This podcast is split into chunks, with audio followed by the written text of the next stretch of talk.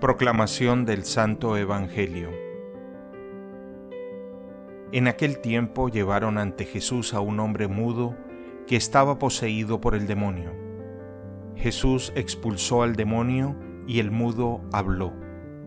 La multitud maravillada decía, Nunca se había visto nada semejante en Israel.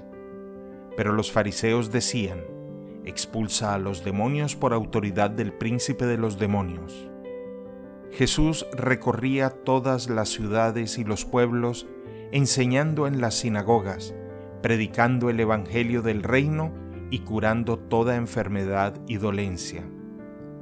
Al ver a las multitudes se compadecía de ellas, porque estaban extenuadas y desamparadas, como ovejas sin pastor.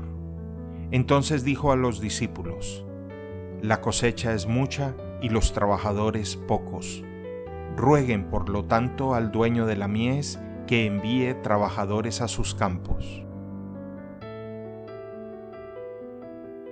Palabra del Señor.